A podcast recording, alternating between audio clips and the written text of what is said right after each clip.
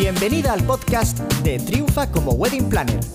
Información, consejos y estrategias para conseguir más clientes y vivir en exclusiva de tu empresa de Wedding Planner.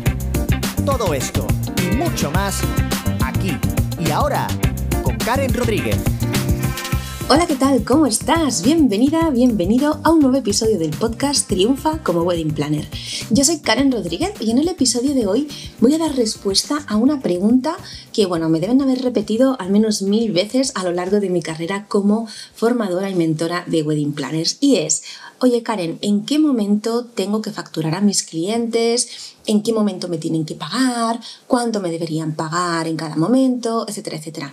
Bueno, hoy sobre todo lo que me voy a centrar es en esta eh, primera pregunta que te he dicho de cuándo facturar a tus clientes. ¿Por qué? Porque yo sé que hay gente por ahí que te dice, no, les haces una factura al final, ¿no? De todos los pagos que te han hecho. Bien, esto no es del todo legal, ahora te explicaré por qué, pero entiendo por qué hay gente que lo hace. Hay gente Em, que le gusta pues bueno hacerse trampas al solitario por así decirlo y que durante todo el año se da de baja como autónomos y solamente se da de alta cuando empieza la temporada de bodas. Es una práctica habitual entre muchos profesionales del sector de las bodas y eh, no es una práctica ética ni es buena ni siquiera para, para ti misma, porque durante el tiempo que no estás de alta autónoma, no estás cotizando, no te puedes desgravar las facturas que estás soportando durante ese periodo, no puedes facturar a tus clientes eh, y al final eh, realmente lo, lo, haces como para no estar pagando todo el año autónomos, pero es una trampa que tú misma te estás haciendo y que te puede acarrear serios problemas en el futuro. Entonces, esa opción de que me van pagando fraccionado y antes de la boda, en el último pago, les hago la factura del total, no es una práctica legal y no es la ideal, no es lo que deberías hacer, aunque sé que hay gente que lo hace. Entonces, ¿en qué momento tengo que facturar a mis clientes? La ley es clara al respecto. Cada vez que recibes un pago, tienes que emitir una factura. Por eso tienes que estar dada de alta todo el año como autónoma y también para estar cotizando y el día de mañana tener tu pensión de jubilación y poder eh, cobrar, ¿no? Sin tener que, trabajar más. Pero bueno, esto sería otro tema aparte. A ver, vamos a centrarnos en, en, este primer punto. ¿no? La ley nos indica que cada vez que recibimos un pago, tenemos que emitir una factura por ese pago. Así que cada vez que la pareja te pague una parte de tus servicios, tienes que hacerles la factura por ese pago. ¿Que te pagan en tres veces? Pues al final, antes de la boda, esa pareja va a tener tres facturas eh, que sumadas darán el total del importe que te han pagado y cada factura se habrá emitido en el momento en el que te hicieron el pago es sencillo, ¿no? Queda claro. Es decir, si una pareja eh, te contrata y te paga un 40% a la firma del contrato, firmáis el contrato, te pagan ese 40% y les haces una factura de ese 40%. Em, que el otro 30% te lo hacen, yo qué sé, cuatro meses después. Bueno, pues cuando te hacen ese pago del 30%, eh, cuatro meses después de ese primer pago, de nuevo recibes el pago y les haces la factura de ese pago que te eh, han dado. Y por último, el último pago del último 30% te lo hacen una semana, un mes antes de la boda. Eh, lo mismo, les emites esa última factura por ese 30% final que te han pagado. ¿Sí? Esto es como se tendría que hacer legalmente. Eh, también hay gente em, que eh, prefiere hacer una sola factura con fechas de pago, es decir, em, te Mm, paga, o sea, te, contratan ahora y les haces una factura por el total, pero les pones fechas de vencimiento y les dices que el vencimiento del primer pago será tal día, el vencimiento de X pago será tal día, que puede ser como cuatro meses después, y el último pago final, el vencimiento será tal día, que puede ser un mes antes de la boda, una semana antes de la boda. No es algo que te recomiende, quiero que sepas que esto es legal, que se puede hacer, pero no es algo que te recomiende y em, en un momento vas a saber por qué. Em, el segundo motivo, eh, o sea, el primer motivo por el que debes facturar cada vez que recibes un cobro es porque la ley así lo indica, ¿ok? Es lo que te venía a resumir hasta ahora. El segundo motivo es que generas más confianza y profesionalidad. Al final piensa que muchas parejas nos contratan aún sin ser muy conscientes de qué es lo que vamos a hacer, de si nos necesitan, si no, es como una profesión relativamente nueva porque ya llevamos tiempo, pero aún para mucha gente, en la mentalidad de mucha gente, es una profesión bastante nueva. El hecho de que cada vez que tú, eh, o sea, que ellos te realicen un pago, tú les des una factura, les da esa tranquilidad de ver que eres alguien profesional, que te tomas en serio tu trabajo, les genera mucha más confianza y no les da esa sensación de que no, simplemente es una eh, niña, un niño que está jugando a esto de las bodas, pero no se lo está tomando en serio.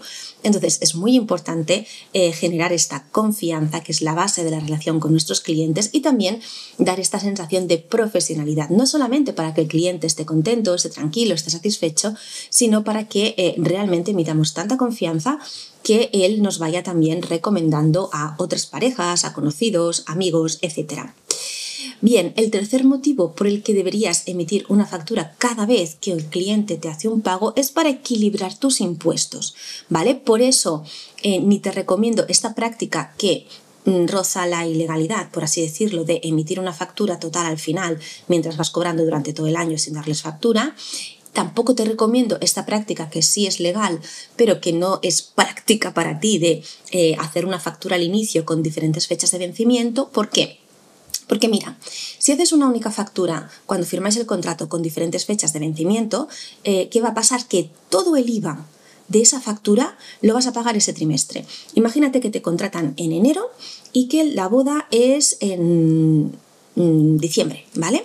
Bueno, pues el IVA entero de esa factura, que puede ser de 2.000, 3.000, 5.000 euros, todo ese IVA lo vas a tener que pagar el primer trimestre, cuando tú todavía no has cobrado entero ese IVA, porque has cobrado solamente una parte de esa factura. Sin embargo, tú vas a tener que tributar por el total de la factura y por el total del IVA, con lo cual le vas a estar adelantando a Hacienda y a Seguridad Social todo ese IVA que tú aún no has cobrado y como después pase algo, se caiga la boda y no acabes de cobrar, ese IVA mm, pues ya lo has palmado, ¿vale? Eh, igual, si mm, vas cobrando mm, en negro, por así decirlo, hasta el final y al final sí que les haces la factura del importe total, pasa de nuevo lo mismo. Si esa factura es en diciembre, porque hemos dicho que la boda es en diciembre, de nuevo todo ese IVA lo vas a tener que pagar en el último trimestre y, oh sorpresa, el dinero ya te lo has ido gastando por el camino porque no te lo han dado todo al final, ya no ser que seas una persona previsora que va ahorrando el IVA de cada factura, te vas a encontrar con la sorpresa. Entonces, si tú emites una factura cada vez que te hacen un pago, esa factura es la que vas a presentar en tus impuestos cada trimestre, con lo cual vas a pagar por el IVA real que te han pagado. Vas a tener ese dinero, no va a ser un importe excesivamente grande y vas a ir más tranquila. Otra ventaja que tiene el eh, crear una factura cada vez que, haces un, que, te hacen un pago es que también te sirve para recordar pagos. Hay una cosa que se llama factura pro forma, que es una factura que tú le envías al cliente, no es la factura final, es factura pro forma y es como a modo de recordatorio de, hey chicos, toca hacer este pago, os adjunto, os envío esta factura pro forma para que sepáis el importe, el número de cuenta que tenéis que hacer el ingreso, tal y cual. Y es una manera como más amable o amigable de hacer ese recordatorio eh, a la pareja de que eh, tienen que hacerte el pago y les facilitas todos los datos y demás. Así que esto mm, de factura pro forma, eh, una vez ya te han hecho el pago y esa factura la conviertes en una factura normal y, corriente, em, pero también te sirve para este, para este, para, este tipo ¿no? de, de recordatorio amigable de que, hey chicos, os toca el siguiente pago. Y en último lugar, el eh, hacer facturas por cada pago también eh, te evita problemas. Mira, igual no lo sabes, pero si vives en España debes saber que según la ley 11-2021 de 9 de julio de medidas de prevención y lucha contra el fraude fiscal, establece que los pagos en efectivo no pueden superar los 1.000 euros. Entonces, eh, en primer lugar, nunca permitas los pagos en efectivo por más de ese importe. Ni siquiera, o sea, si tu factura total es de 2.000, 2.500, 3.000, aunque sea de 1.100 euros, no permitas que te la paguen en efectivo, ni que sea a trocitos. ¿Por qué? Pues porque eh, al final te están pagando más de 1.000 euros eh, de, por, por, ese servicio y estás eh, contraviniendo la ley, estás incumpliendo la ley, ¿vale?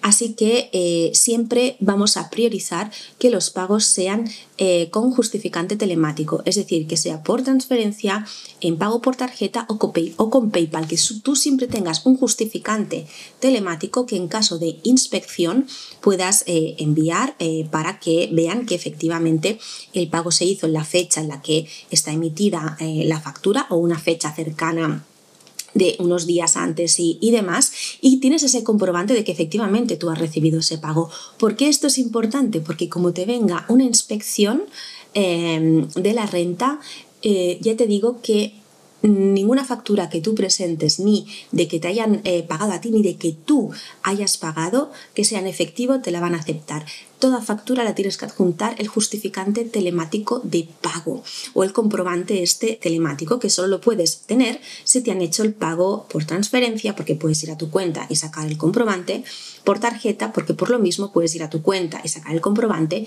o por PayPal porque puedes ir igual a PayPal y sacar el comprobante. ¿Vale?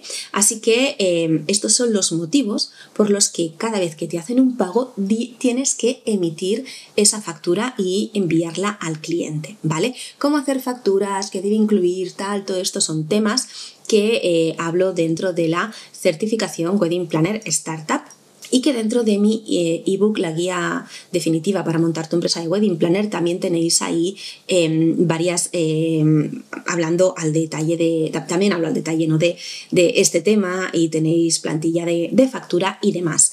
Y nada más por hoy, de nuevo me ha quedado el episodio un pelín largo, pero creo que este era un tema interesante con muchos hilos que había que tocar y demás. Así que, sin más, nos oímos la semana que viene en un nuevo episodio del podcast.